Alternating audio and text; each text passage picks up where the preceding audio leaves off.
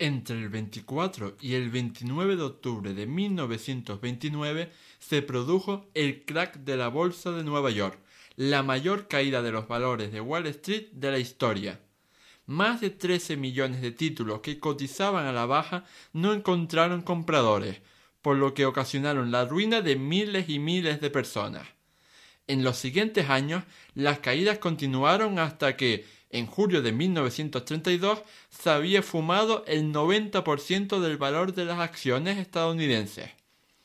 Si quieres conocer cómo fue el proceso que causó la mayor crisis económica de la historia, este programa es para ti. ¡Empezamos!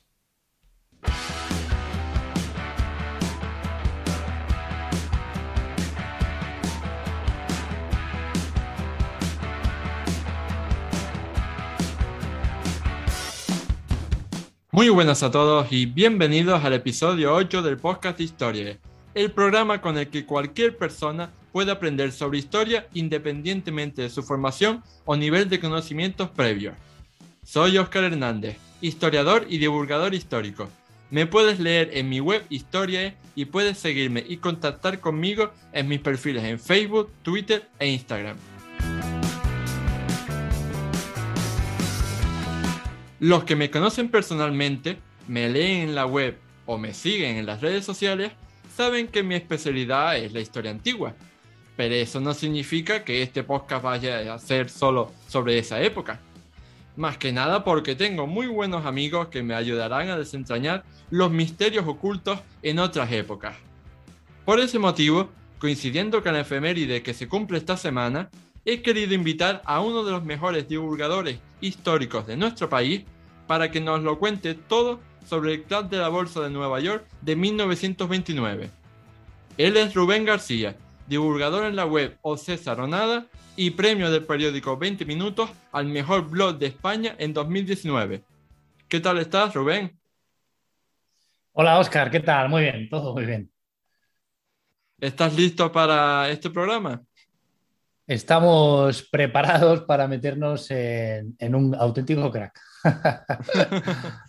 sí, porque la, historia del club de la bolsa de Nueva York, yo diría que, eh, o sea, que tuvo eh, grandísimas repercusiones en la historia contemporánea y en la historia del siglo XX concretamente, pero eh, a lo mejor no es tan conocida hoy en día, ¿no? Yo creo que es bastante desconocida. Todo el mundo que le preguntes, oye, ¿sabes lo que es el crack del 29? Tal? Sí, te podrán decir, ¿no? Un problema financiero y tal, crisis de la bolsa, pero realmente no saben eh, o no son capaces de darse cuenta que no es un problema puntual, que sí, evidentemente sucedió el día 24 de octubre, el famoso jueves negro, pero que es, una consecuencia de una serie de años anteriores y repercutió eh, de manera eh, pues a, nivel mundial durante muchos años posteriores, por lo cual estamos hablando mm. que destacamos una fecha, pero, pero estamos hablando de casi 20 años. Mm. Así que bueno, como, ya has anticipado eh, en esta participación, si tuviéramos que definir en pocas palabras qué fue el Club de la Bolsa de Nueva York de 1929, para todas esas personas que a lo mejor tienen una vaga idea, pero que no se hacen eh, finalmente un concepto sobre ella, eh, ¿cómo podemos definirla eh, en resumidas cuentas en dos minutos?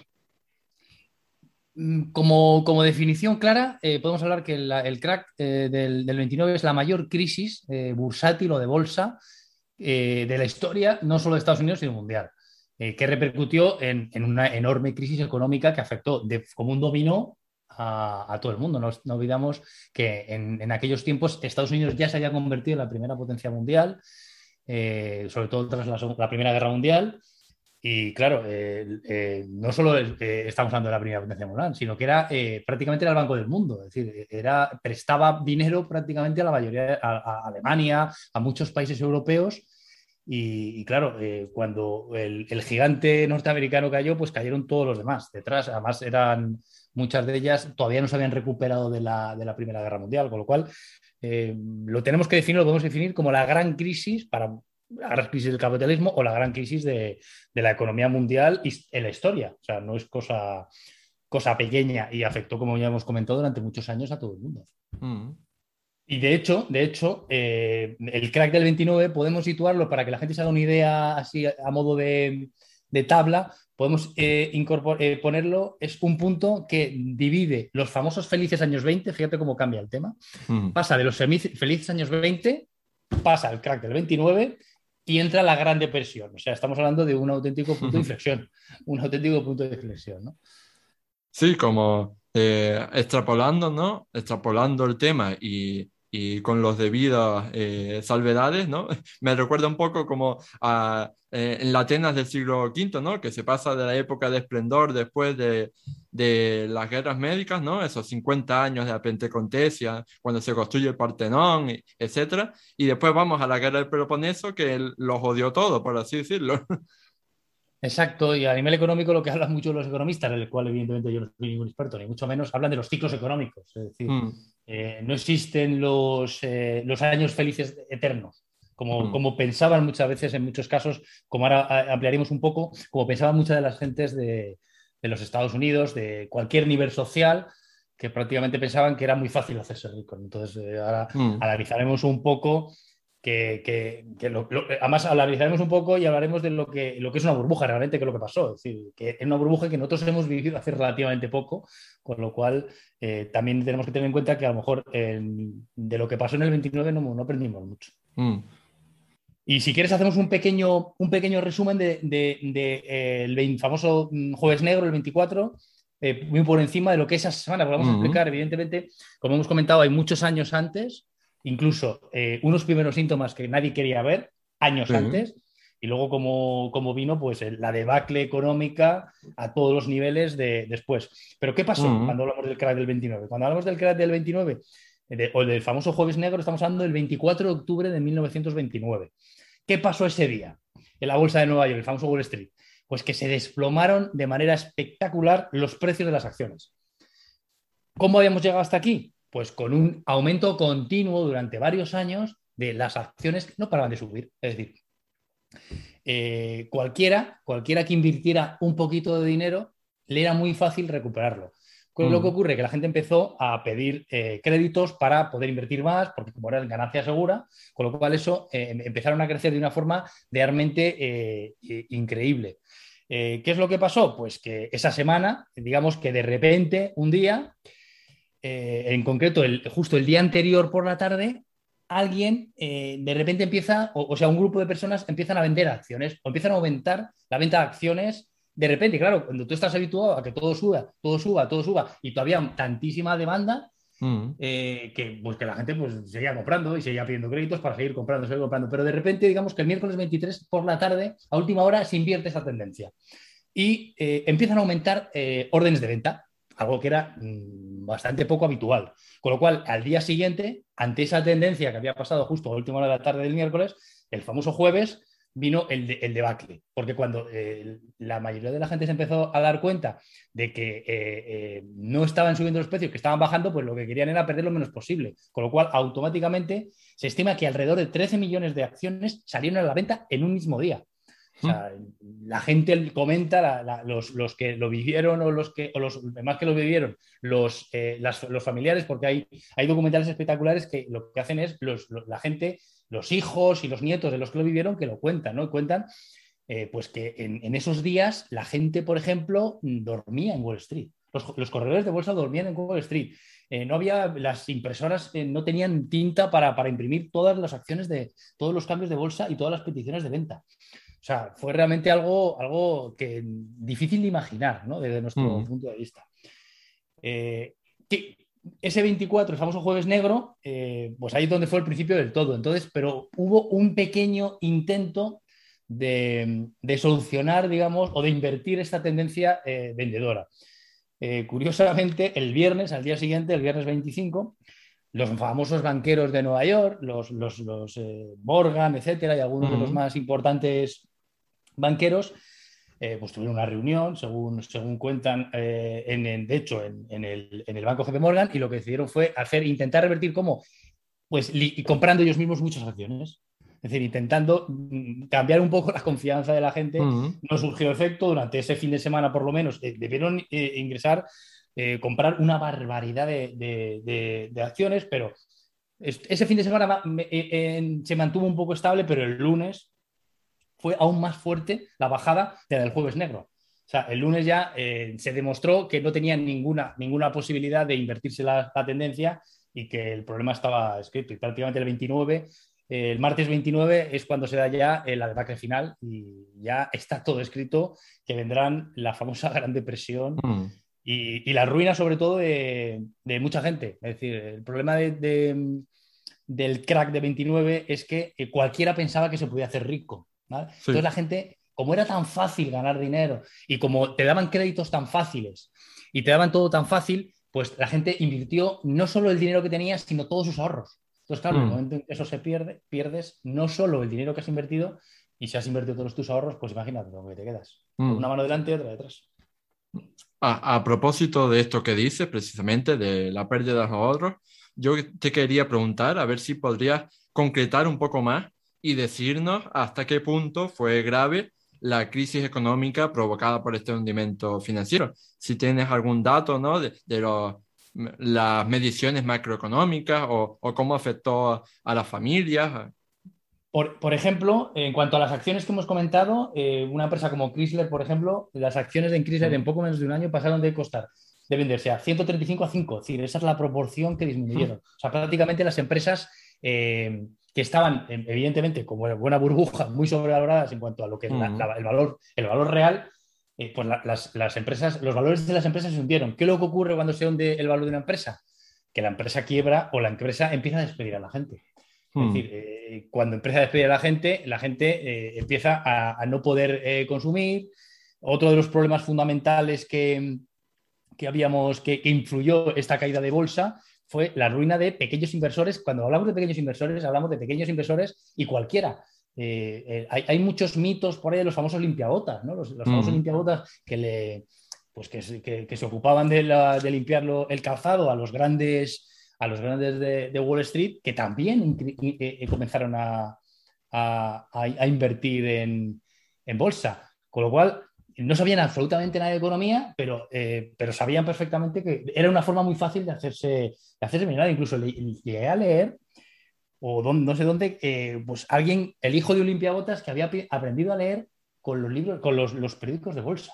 Mm. hasta esos niveles llegaban. Es decir, la famosa frase esa, que no se sabe muy bien de quién la dijo, ¿no? incluso ni, siquiera si alguien la dijo, de cuando mi limpiabotas invierte en bolsa, es el momento en que yo lo tengo que vender todo. No sé si lo dice lo Rockefeller o, Joseph Kennedy, no lo sé. es las típicas como, como, las, como las frases de Pablo Coelho, que se las asignan todas y luego probablemente no las dijera. Pero es una forma de decir, decir eh, nadie sabe nada de por qué está pasando, pero todo el mundo lo hace. Con lo cual, mm. es, una, es, una, es, un momento importante a lo mejor para, para irnos. Eh, en cuanto a, uno de los principales problemas eh, probablemente fue el paro. Eh, el paro que afectó a todo el mundo, es decir, no solo a Estados Unidos, pero en el momento en que las empresas empiezan a, caer en bolsa, en el momento en que empiezan a no, haber dinero en cuanto a créditos, porque otra cosa de las que cayeron a través de, después del crack fueron los bancos. Estados Unidos era un país lleno de bancos pequeños. Mm. Había grandes multinacionales bancarias, había, pero la mayoría eran bancos pequeños, es decir, bancos de una esquina, como, como hoy podemos encontrar una, una panadería, había un banco pequeño, donde la gente guardaba sus ahorros. Se estima que en los tres años después del crack, es decir, hasta 1932, 5.000 bancos cerraron. ¿Qué significa que ¿Mm? un banco cierre? Un banco cierre significa que todos los ahorros de la gente que lo haya dejado ahí lo pierde. Con lo cual, imagínate, eh, los ahorros de toda la vida de muchísima gente se fueron al, al carete. La gente eh, no, tenía, no tenía, tenía que dormir en la calle, no tenía para comer. ¿no? Es decir, el, problema, el problema económico y el problema social de Estados Unidos y del resto de Europa, porque repercutió, eh, fue realmente algo, algo que tenemos que tener en cuenta. Algo que es difícil imaginar, ¿no? En nuestro, porque sí, en el 2008 hubo una crisis, mm. pero, pero imaginaros eh, lo que pudo ser esto en 1929. Sí, efectivamente. Y y mucho menos pues en ese contexto, ¿no? Eh, que es muy diferente al actual en el sentido de que eh, evidentemente no existía internet ni, ni unos, unos grandes sistemas de comunicación o aprendizaje online, ¿no? O sea que eh, cuando pasaba todo esto pues no tenías mm, muchos medios, ¿no? Para enterarte de lo que estaba pasando en el resto de tu país o en el resto del mundo. Exacto, no tenías, eh, no, claro, no había ningún, había los, los periódicos, mm. estaban los tele, pero claro, eh, la velocidad sobre todo de transmisión de las noticias, pues no eran tan rápidas como lo eran mm. ahora. Eh, ya existían los, pues, los, famosos de, sí es verdad que mm, en, en, aquella época en, en, Nueva York, pues bueno, los, los, periódicos pues tenían mucha fuerza, los niños que repartían lo de última hora, última hora y tal, pero claro, en el momento en que esto sucede, ya no, hay, no, había, no había solución, es decir, no, era, era, eh, fue un efecto que se creó durante muchos años y que fue en el, en el, en el jueves negro cuando explota, pero realmente el problema no fue eh, tres días y una semana. El problema se fue mm. acumulando por la famoso el mito de la prosperidad y el mito de los años felices, en el que por el hecho de mero de salir de ser eh, estadounidense ya tenías que ya tienes el derecho a hacerte millonario. Si la mm. gente lo tenía convencido. Es decir, es un poco similar a lo que pasó a finales del, siglo, del siglo XIX en Argentina, ¿no? que también decían que un argentino escupía al suelo y crecía una planta. Y llega un momento que te lo llegas a creer, ¿no? Es decir, que venga, es como es, era tan fácil, date cuenta. Tenemos que tener en cuenta que, eh, lo, que, lo, que lo que hacían era lo que llamaban el margen del 25%, es decir, que tú como un 25%, eh, los agentes de bolsa a través de los bancos te, fiaban un 75%, con lo cual, mm. con un poquito eres capaz de invertir mucho y como se ganaba mucho, pues recibías puntualmente, es decir, era como una fiscalía que se movía la cola. Eh, con lo cual, claro, en el momento en que eso quebró, pues quebraron todos, es decir, quebraron evidentemente los bancos, los mm. agentes y evidentemente el, el limpiabotas de turno o el que fuera. Claro, por eso se llama burbuja. Porque cuando estalla afecta a todos.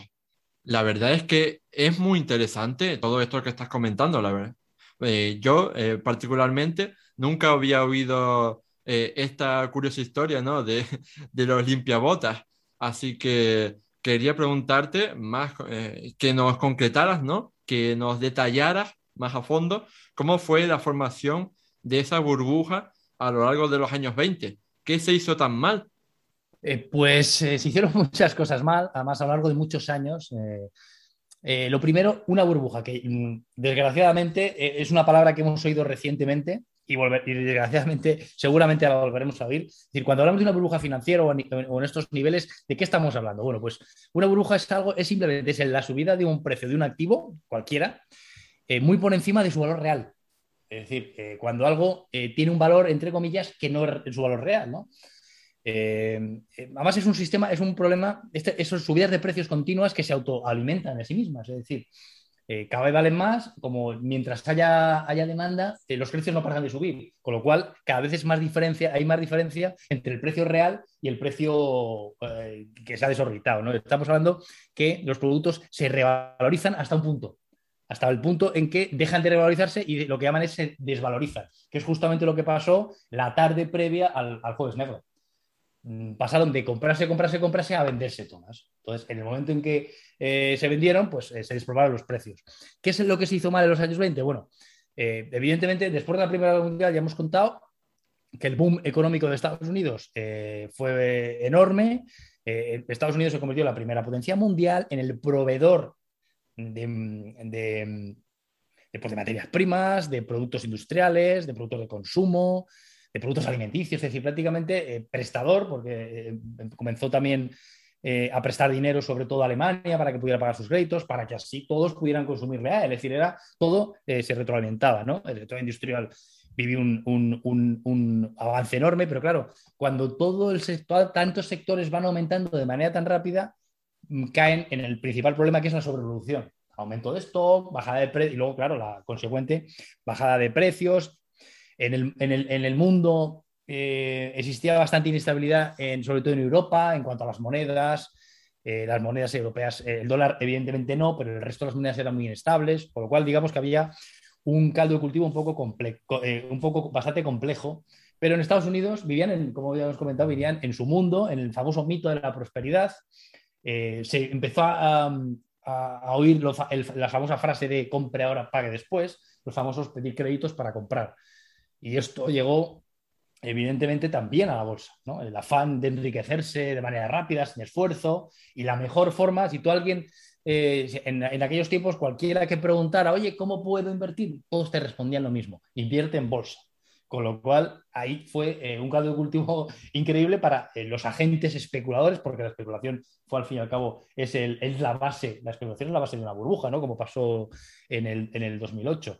Y evidentemente eh, los inversores mm, pedían prestado a la gente de bolsa, a, este, a los bancos, es decir, había créditos fáciles y el aumento continuaba porque había demanda.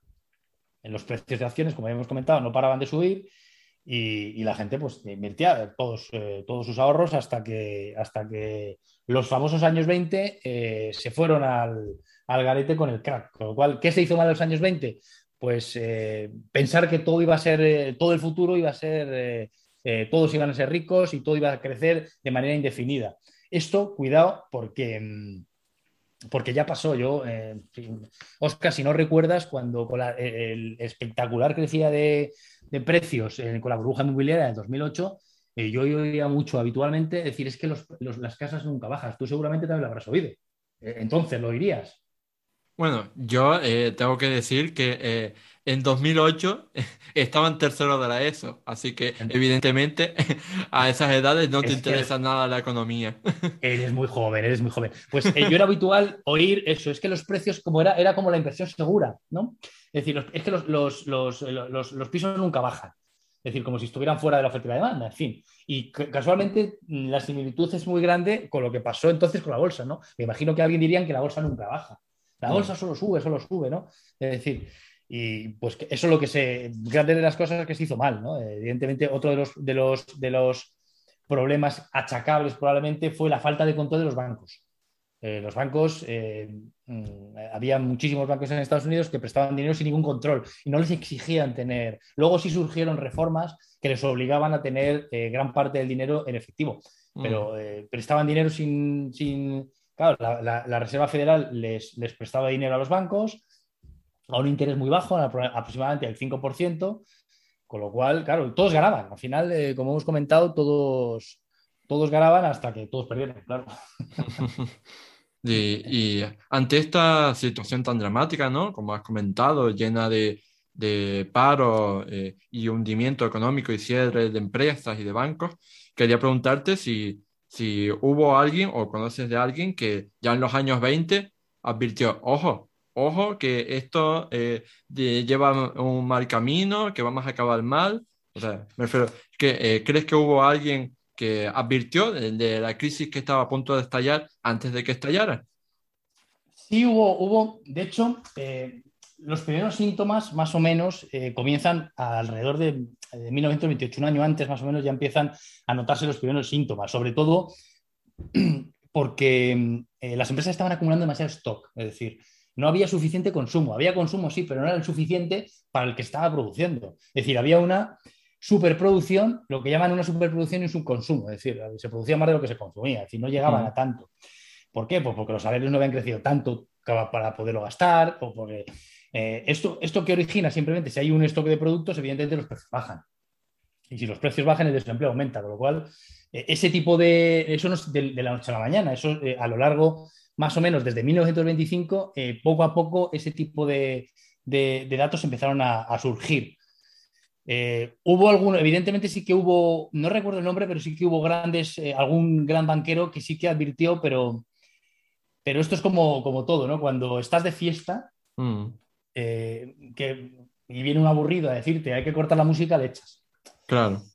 Mm. Entonces, claro, es decir, era muy difícil asumir, de hecho, el, gobierno se lavó, el, gobierno de Hoover, que era el, el presidente de entonces, en el que fue elegido precisamente en 1929, pues tampoco hizo gran cosa. De hecho, tenía bastante, eh, bastante, hubo, o se estima que tuvo bastantes reuniones con los, con los banqueros, eh, temas de monopolio, con lo cual tampoco, tampoco hizo nada. Con lo cual un poco lo dejó ahí y mm. digamos que lo vieron, pues me imagino que los grandes banqueros algo verían, como ahora veremos con alguna, ahora veremos eh, con alguna frase curiosa de alguna gente de bolsa, pero, pero no hicieron nada, con lo cual mm. pasó lo que pasó. Ya.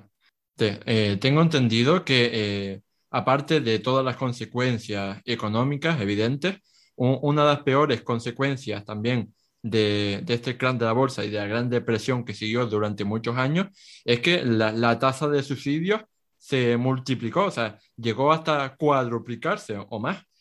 Eh, supongo que por todas esas personas que estaban ahogadas por las deudas. Entonces, eh, quería que nos hablaras un poco de eso, ¿no? Una, con el tema de los, suicidios, eh, los, suicidios, yo creo que es más mito, fíjate. He estado investigando un poco el tema de los, de los suicidios y realmente, porque hay incluso datos por ahí, gente que afirma que murieron, que se tiraron por la ventana, o bueno, se suicidaron más de 100 personas. realmente probado no está. Es decir, por eso te comento un poco que los datos son contradictorios y probablemente exageradísimos. Eh, en aquellos momentos la prensa, pues la prensa sensacionalista me imagino que multiplicaría todo, eh, incluidos los suicidios, con lo cual es, improbable que, murieran tantos. No hay datos, por lo menos. Los datos que hay, se conocen los datos de, personas que, sí se, suicidaron y, no estamos hablando de 100 ni mucho menos. Es decir, hay eh, aproximadamente eh, tres, cuatro casos los que pueden estar confirmados con nombres y apellidos. Mm. Eh, evidentemente, incluso hay algún estudio que prueba que el año anterior, en el, mes siguiente al, porque contamos desde el crack o desde la semana del crack de, la bolsa, un mes después, en ese, periodo, el año anterior, 1928, hubo más suicidios.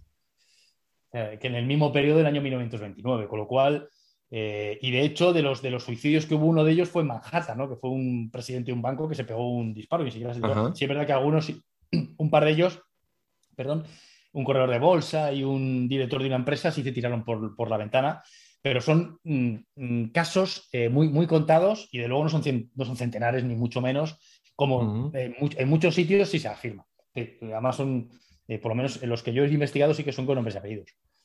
Y famosos, pues no, famosos no, no hay, pero de famosos sí te quiero hablar, hablando de famosos, sí te quiero hablar un poco de, de dos, dos, dos, famosos que perdieron mucho, mucho dinero. Muchísimo dinero. El primero es Churchill, Winston Churchill, oh. que, curiosa, que curiosamente, que curiosamente, cuando, cuando cayó la bolsa estaba de viaje en Nueva York, estaba de viaje en Estados Unidos, perdón, y el mismo, no sé si el mismo jueves o el miércoles estaba en Nueva York, o sea que lo vivió de cerca. y, el señor Churchill perdió medio millón de libras actuales al cambio de hoy. Medio millón de libras. O sea, una auténtica barbaridad. Y lo más curioso que he leído, eh, que unos días antes eh, de, estallar, es decir, no sé si el 19, creo, el 19, el 18 de, octubre de ese mismo, es decir, cinco días antes del, del, jueves negro, escribió a su mujer, que está la carta, escribió a Clementín, diciendo, alabando lo bien que le iba la, fortuna de las finanzas. que a los cinco días pierde medio millón de libras actuales, entonces sería más. O sea, alucinante. Lo de Churchill, madre mía, vaya. Y otro caso, otro caso muy curioso, bueno, es que este a mí me encanta este hombre, es, eh, bueno, era Groucho Marx. Eh, lo, de, lo, de, Groucho Marx, además lo pone en su, en su autobiografía, ¿no? que es un libro que me he leído que me parece espectacular, aunque bueno, habla de su vida, pero no sabes si está en broma, como era él, ¿no? No sabes si está hablando en serio o en broma. Eh, según cuenta, él llegó a perder 240 mil dólares en la bolsa. Eh, pasa que, claro, él, siempre lo contaba un poco como, lo, explique con un poco de broma, ¿no? Y dice, bueno, perdí por 120 semanas de trabajo. Estábamos hablando que había trabajado como si hubiera trabajado más de dos años gratis, básicamente, para pagar todo eso. Pero es que llega a contar que, incluso le llegaran, o sea, fíjate eh, lo, que, lo que era para esto, esta gente, esta gente que trabajaba y tenía, y tenía bastante buena vida, ¿no? Que llegaron incluso a retrasar sus actuaciones para poder comprar en bolsa. Eso lo dice en su, en su biografía. Sí. O sea, eh, hasta, hasta, este, hasta este punto llegó y comenta también que cuando estalló todo y se fue todo al, al garete, su corredor de bolsa le llamó por teléfono y le dijo, que esto es, yo creo que es crítico, le dijo, Mars, la broma ha terminado. Mm. O sea, eso se lo dijo su corredor de bolsa cuando ya todo se había ido al, al garete. O sea, la broma, o sea, mm, él mismo asumía, el, corredor de bolsa asumía que era una broma, pero una broma que habría salido caro, evidentemente, a él. Bueno, me imagino que el corredor también habría pero dinero, pero estamos hablando de, de muchos, mucho, mucho dinero. Pero bueno, en su autobiografía lo se lo toma con humor, como lo lo toma todo con humor. Pues sí, eh, hay que tener mucho humor para tomarse con humor el haber perdido tanto dinero. Exacto. y bueno, eh, sabemos que al final, muy poquito a poco, pues Estados Unidos empezó a salir un poquito adelante eh, gracias al llamado New Deal, que fue un, programa económico implantado por el presidente Roosevelt una vez que llega a la presidencia. Entonces, eh, quería que nos contaras un poco eh, cuáles fueron las principales medidas de este New Deal tan famoso, ¿no? Sí, el eh, Franklin Delano Roosevelt llegó a, en, 1933 llegó a la, presidencia, el demócrata Roosevelt. Sucedió a, Herbert Hoover, que llegó, fue presidente justo el mismo año del, crack, la verdad es que fue llegar y besar el santo. Y, la verdad es que a Hoover siempre se le, ha, acusado de no hacer absolutamente nada, de ser extremadamente liberal, de dejar este, el, mercado que, que actuara solo. Eh, realmente no, siempre fue así, porque de hecho eh, llegó con las empresas sí llegó, por ejemplo, a, límites salariales para que no bajaran, le dio por hacer obras públicas, con lo cual incrementar el gasto, el gasto de manera bastante. De hecho, tiene una famosa, creo que es la prensa Hoover, debe, ser brutal. Pero sí es verdad que llegó, cuando llegó Roosevelt hizo el, el, gran, el New Deal, que es mm, un cambio, eh, fue un cambio muy grande en la política habitual que había tenido, la política que había tenido, sobre todo política económica y social. ¿Por qué? Porque metió eh, por primera vez el intervencionismo en la economía, es decir, basado en las ideas ¿no? Del, de Maynard Keynes, el famoso keynesianismo y tal.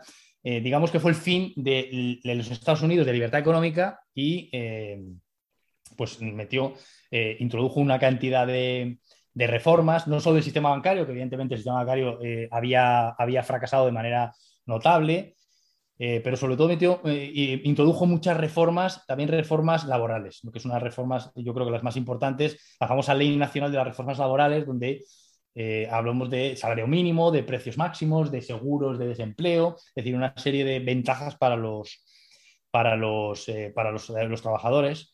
Aumentó mucho los impuestos, eh, aumentó también el proteccionismo, es decir, metió eh, muchos aranceles con respecto a, importaciones de otros países, hizo reformas bursátiles, eh, agrícolas, industriales, es decir, hizo una, cantidad muy grande de medida, pero solucionó el tema, ese es otro, un tema que nos tenemos, a lo mejor nos tenemos que plantear. Pues según muchos estudios alargó la crisis durante, dicen que incluso hasta siete años. Es decir, que si no hubiera Evidentemente, eh, implementó una serie de, mejoras, sobre todo laborales, muy importantes, pero eh, el tema del proteccionismo, el tema de aumentar impuestos, eh, el tema de aumentar los créditos, la famosa idea de Keynes, que era meter dinero a la gente para, incentivar el, consumo, pues lo que muchos especialistas hablan que lo que hizo fue alargar, la, la crisis muchos años. Como curiosidad, por ejemplo, porque hubo otra crisis que la de, la que no hemos hablado, que fue el año 21-22, ¿no? que fue la crisis que derivó de, la Primera Guerra Mundial, que duró muy poquitos meses, prácticamente poco más de un año. Y dicen, ¿cómo puede ser? No? Eh, porque, porque en esa crisis no hicieron nada. Y no hicieron nada no por nada, sino porque, por lo visto, el, eh, el, presidente, eh, ¿cuál fue? estamos hablando de Wilson, el, presidente Wilson, exacto, presidente Wilson, eh, en el momento en que iba a hacer, a, retocar un poco o a tocar un poco la economía, porque esto tuvo un achaque de salud muy grave y, no pudo hacer nada. Y la, y la, crisis duró un año y medio. Eh, por eso estiman que el, el, el, gran parte de las reformas que hizo el New Deal, que, que tiene muy buena prensa, la verdad, eh, lo que hicieron fue alargar la crisis, con lo cual eso hay que tenerlo en cuenta. Con lo cual, parte de la solución terminó siendo un problema. Eh, evidentemente algo había que hacer, pero hay grandes, grandes cosas. El problema es que muchas de las, de las, eh, de las, de las implementaciones o de las reformas que hizo, que hizo Roosevelt, eh, probablemente luego se intentaron llevar con Truman, porque Roosevelt no, olvidamos que fallece al final de la, primera, de la Segunda Guerra Mundial, 1945. Entonces, bueno, tras, tras, Truman vino Eisenhower y parte, parte de estas, de estas eh, de estas reformas de intervencionistas, algunas se, cortaron, pero, pero la verdad es que tiene muy buena prensa. Eso ya, ya lo hemos comentado, ¿no? que New Deal parece, pero hay que, hay, que decir todo. Y probablemente con otro tipo de, de reforma menos intervencionistas, eh, la crisis hubiera durado menos. Pero claro, luego llegó la Segunda Guerra Mundial y, hmm. pues Estados Unidos tuvo otro, otro empujón. ya, eso lo, eh, lo, estropearía todo. Exacto evidentemente, y en, esos años, pues también eh, eh, estaba empezando, ¿no? En Alemania la, la amenaza, ¿no? del nacionalsocialismo, del nazismo y de Adolf Hitler, así que de Estados Unidos no solo miraba para sus adentros, sino que también miraba preocupado eh, lo que estaría pasando en Europa. Sí, hombre, Alemania sufrió directamente de manera todos los países, ¿no? Evidentemente, todos los países europeos, Francia, sufrieron el, esta debacle, pero sobre todo Alemania por una sencilla razón, porque tras la Primera Guerra Mundial, eh, pues Alemania tuvo que pagar grandes cantidades a los, a los, a los aliados, le dio por eh, la, hacer eh, la mala praxis económica, que es imprimir dinero, con lo cual destrozó su moneda y evidentemente no le valió de nada. entonces fue Estados Unidos la que tuvo que salir, digamos, al, al quite y, fue la que tuvo que prestar dinero a los alemanes para, que estos a su vez pudieran pagar a los aliados, ¿no? a, los, a, los franceses. Mm. Pero claro, cuando esto eh, se cae, eh, todos los bancos se caen, lo primero que se corta es el, eh, los créditos exteriores, con lo cual Alemania le afectó enormemente por su dependencia con los préstamos estadounidenses, disminuyó por tanto la inversión, la producción industrial, y claro, eh, cuando disminuye todo eso, lo primero que, baja es el, lo, lo primero que aumenta es el paro, y eso ya sabemos todo lo que, lo que supone para la gente, ¿no? Estamos hablando de todas las, las, las, em, las, grandes potencias como Francia o como Inglaterra, pero Alemania sobre todo yo creo que fue la que más, la que más sufrió las, las consecuencias de, lo que hemos comentado antes, ¿no? El efecto dominó del, del de la bolsa.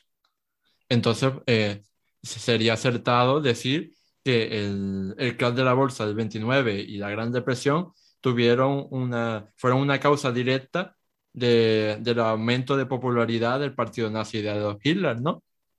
Claro, exacto. estamos hablando de en un momento donde había una cantidad de paro enorme, donde eh, todos eh, trataron, claro, estaban eh, los, enormes aranceles que estaban, porque todos los países, no solo Estados Unidos, también Inglaterra, Inglaterra o Reino Unido se, se metió en su, en su Commonwealth, hay un poco eh, por el tema de comercio, mm. con lo cual la única solución que pudo solucionar el tema del paro en, Alemania fue la industria armamentística. Eso fue mm. lo que provocó un, deceso de paro. Eh, eso y aumentar, por ejemplo, el aislarse del, resto de, los países, digamos una política autárquica. Mm. hubo también algún intento de revolución con apoyo de la Unión Soviética, con lo cual empezaron a, a, unirse contra, contra comunistas, contra cualquiera que pudiera acusar de todo. ¿no? Entonces, ahí evidentemente, eh, unido eh, con los, el odio que sentían los alemanes y que promovieron el nacionalsocialismo contra los eh, impuestos de guerra, contra los franceses, contra, contra Estados Unidos, mm. pues fue evidentemente fue el caldo de cultivo para, pues, para surgir em, políticas o partidos como todos conocemos, el nacionalsocialismo, o en Italia o en todos estos países, sí, evidentemente. Bueno, eh, pues eh, hemos hablado un poco, ¿no? Hemos mencionado eh, cómo afectó el crash de la bolsa del 29 a Alemania, ¿no? A Estados Unidos, sobre todo, ¿no? y incluso has mencionado también al Reino Unido, pero yo te quería preguntar si, si conocías algo sobre cómo afectó a nuestro país, a España. Durante el, cuando sucedió el crack, aquí en España estamos hablando de la dictadura de Primo de Rivera, la época de mm. Primo de Rivera. Lo que, mm, claro, evidentemente lo que separaron aquí fueron las, inversiones de, fuera. Eh, hubo un parón muy importante, por ejemplo, en las obras públicas. Mm. Hubo fuga de capitales, con lo cual eh, nosotros a lo mejor no teníamos tanta dependencia como tenía Alemania, evidentemente, de pues, la situación en la Primera Guerra Mundial pero prácticamente eh, notamos como el resto de los países del entorno eh, el, problema económico, probablemente no tanto como, otros, como probablemente como Francia, mm. pero, pero sí, aquí también, aquí también tuvimos, tuvimos lo nuestro. Y oh, otra pregunta que quería hacerte eh, es que más allá de la crisis económica sobrevenida ¿no? que estamos sufriendo ahora por la pandemia de coronavirus, la última gran crisis económica súper fuerte que vivió el mundo fue en 2008. Así que quería hacerte una pregunta evidente. Eh, para que lo comprendan nuestros oyentes, eh, ¿qué diferencias hay entre la crisis económica de 2008 y la crisis económica de 1929? Vale, em, además incluimos tanto la crisis financiera del 29 como la del 2008, podemos incluir incluso la crisis actual de, eh, promovida por el COVID, aunque tiene matices diferentes a las otras dos, pero eh, como común en las tres, por ejemplo, podemos hablar que, son probablemente eh, crisis sistémicas, es decir, lo que hemos comentado antes un poco, muy brevemente, que son los ciclos económicos. Es decir, que nada crece eternamente y que normalmente, y más ahora mismo en los tiempos actuales, que afectan a, todos los países. Es decir, eh, tanto, no solo, bueno, en el 29 también, ¿no? Afectó, pero mm. eh, en el 2008 probablemente sí afectó a más, eh, porque en el, en el 29 afectó a, Europa principalmente, no tanto Hispanoamérica, sí les afectó obviamente, pero no tanto como a lo mejor sí afectó en el, en el 2008. Con respecto a la relación, sobre todo, encontramos una similitud muy grande entre la del 29 y el 2008, porque ambas las podemos catalogar como colapsos del sistema financiero. Es decir, hay un estancamiento del dinero, el dinero desaparece, el dinero, bancario eh, desaparece de, estar disponible para la gente, con lo cual eh, es lo que, lo que podemos llamar una burbuja financiera. ¿no? Unas, evidentemente, una fue por la, compra masiva y luego el desplome de los precios de las bolsas y otro probablemente por otro, otro eh, activo como las, las, hipotecas bancarias. ¿no? Pero el tema del COVID es un poco distinto porque ahí estamos hablando de un problema sanitario, ¿no? Hmm. que no fue eh, al mismo nivel. Pero mm, también podemos destacar que tanto en el 29 como en el 2008, eh, en ambas se aplicaron políticas de carácter keynesiano, es decir, políticas eh, donde se aumentaban los presupuestos, los gastos presupuestarios y donde se trató pues, de poner dinero, digamos, en el, en el bolsillo de, la, de, la, de, los contribuyentes, ¿no? que no siempre funciona, pero bueno, fueron las políticas que se tuvieron en cuenta. Hmm. Y, mm, también en el 29, por ejemplo, frente a la del 2008, también hubo un problema con las materias primas. ¿eh? El mercado afectó no solo al mercado financiero, pero también al, al, al, mercado de las materias primas, como en el 2008 afectó a los temas, como hemos comentado, a las hipotecas y a los fondos de inversión. Es decir, eran mercados financieros, pero eran productos financieros diferentes. Hmm. Eh, evidentemente, cualquiera podría pensar, claro, es que son cíclicos, es decir, nos podríamos hacer, en un momento dado, hacer una pregunta. ¿Podría caer el sistema capitalista con este tipo de, de, crisis? Yo creo que no, desde mi punto de vista yo creo que no. Más que nada porque no hay un modelo alternativo que supere el sistema capitalista que tiene sus pros y sus contras. Y, esos, ese, tipo de, tenemos que asumir ¿no? que ese tipo de, mm. crisis son cíclicas. Es decir, y, bueno, en 2008, a lo mejor en 2040 o 30 o antes, pues sufrimos otra. La cosa sobre mm. todo es estar, mm, entre comillas, preparado. Eh, eh, se ha demostrado en el 2008, eh, con respecto a la, de, del 29, que no estábamos preparados. Bueno, a ver si la próxima nos pilla un poco mejor. pues sí, la verdad es que uno, ante estas cosas, uno siempre tiene miedo ¿no? a, invertir o, o a gastarse eh, más, eh, o sea, grandes cantidades de dinero porque dice, ¿y si lo necesito en el futuro? claro, exacto, hay que tener, por eso eh, hay que tener en, siempre como algo muy importante el ahorro.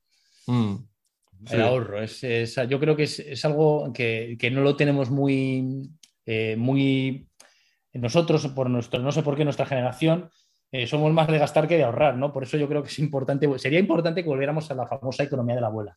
Si no tiene dinero, la, los abuelas, acuérdate, si las abuelas compraban lo que tenían dinero. Si no tenían dinero, o sea, ni siquiera pedían créditos, ni, nada.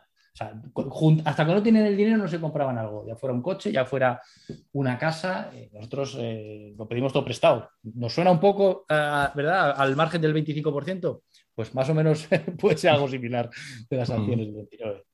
Aunque bueno, también es cierto que, que si esperáramos, como tú dices, pues de, el 80% de, de, parejas jóvenes o de jóvenes eh, solteros no podrían independizarse hasta los 50 años. Ni ahora, ni ahora tampoco, si es que ese es el problema, que ahora tampoco. Pero, hombre, no, probablemente, ni una, probablemente ni una cosa ni otra. Probablemente eh, no olvidemos que la crisis del 2008 fue por no pensar eh, a medio plazo, ni siquiera a largo. Mm. Por no pensar un poco eh, qué podía pasar si me echaban del trabajo, por ejemplo. ¿no? Es decir, ese tipo de cosas, no, eh, no estamos hablando de, como hemos comentado, de no, me compro un coche hasta que no tenga el dinero, porque igual no te lo compras nunca entonces, mm. pero un poco tener un poco medida de que nada es perfecto y, lo mismo que debieron pensar en los años 20, que no, era, era, era, no iba a ser siempre los años mm. felices, pues eh, tenemos que aprender un poco de, todas estas crisis económicas, o deberíamos aprender un poco. Claro, e, es lo que he oído muchas veces, que no sé si tú estarás de acuerdo, pero yo he oído muchas veces ¿no? la expresión de, de que vivíamos por encima de nuestras posibilidades. Sí, esa frase se ha oído, se ha oído mucho y también es muy aplicable probablemente a los años 20, ¿no? Eh, las empresas valían lo que no valían y así lo que pasó, ¿no?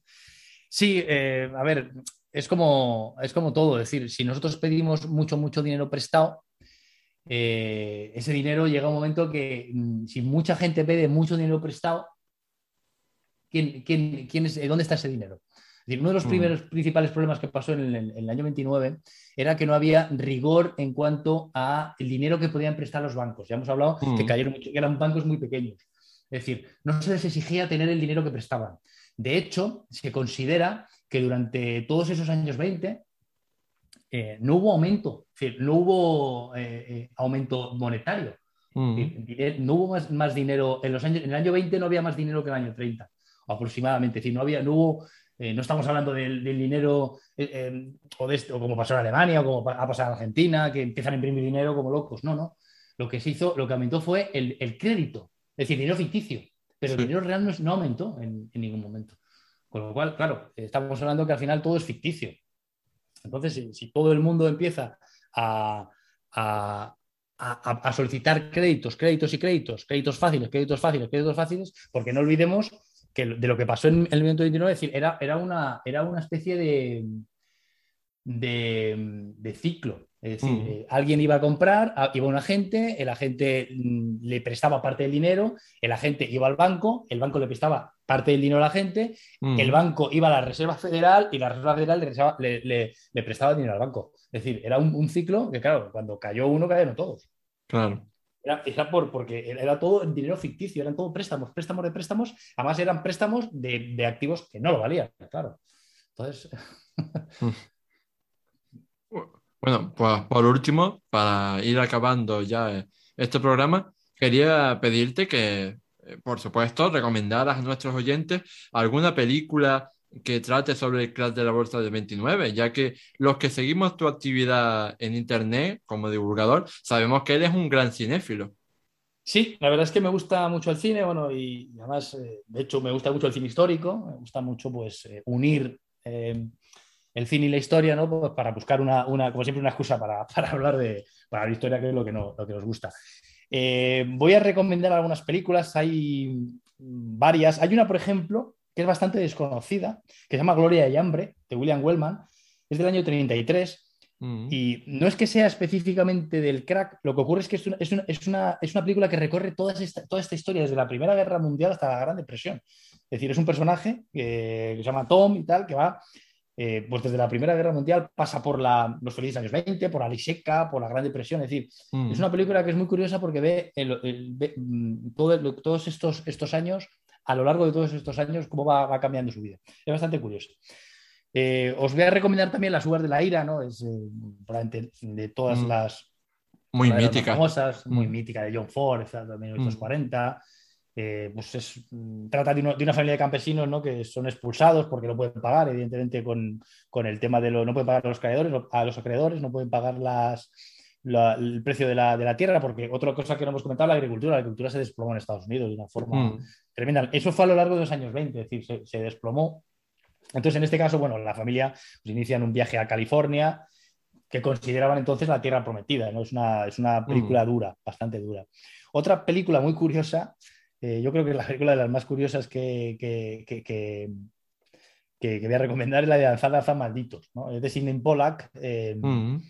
Estamos hablando de los años 30, ya en, plena, en pleno eh, debacle económica. la gente está desesperada. Entonces, lo que hacen es, organizar un maratón de baile con un premio de 1.500 dólares al que va más aguante bailando. Hmm es una cosa, yo creo que es una película bastante, bastante curiosa. Y como última ya, os voy a recomendar Abajo el telón. Es una película más reciente, está de 1999, de Tim Robbins. Y es, una mm, película que nos muestra la vida de los actores en los años, también los años 30, en los años de la Gran Depresión, ¿no? Cómo luchan contra los problemas económicos. Bueno, en este caso hay, muchos que, no, tienen, no, tenían problemas económicos, pero todo lo que luchan es con la censura, ¿no? que también estamos hablando, que es otro de los temas que, también eh, eh, surgieron en, aquellos, había en aquellos tiempos. Entonces, bueno, yo creo que estas cuatro, con estas cuatro películas vamos a hacer una idea de, estos tiempos tan, tan críticos. Bueno, pues hasta aquí el programa 8 de historia. Espero que nuestra conversación te haya gustado y te haya hecho comprender un poco más esa materia tan compleja como es la historia económica. Si quieres expresar qué te ha parecido este podcast, darme alguna sugerencia sobre temas a tratar en el futuro o preguntarle alguna duda a Rubén, te invito a dejar un comentario. Dicho todo esto, no me queda más que agradecerte infinitamente a ti, Rubén, el que hayas venido a colaborar conmigo en este programa. Sabes que yo te admiro como persona y como profesional, que es, que es incluso más importante. Así que te doy las gracias por buscar un hueco para grabar esta pieza. A, tu disposición siempre, es un placer. Y a ti, mi querido oyente, quería invitarte a darle a me gusta, a puntuarnos con 5 estrellas si nos escuchas desde Apple Podcast, a suscribirte al programa y a compartirlo en tus redes sociales para que llegue al máximo público posible. Nos vemos en el próximo programa de historia. ¡Hasta luego!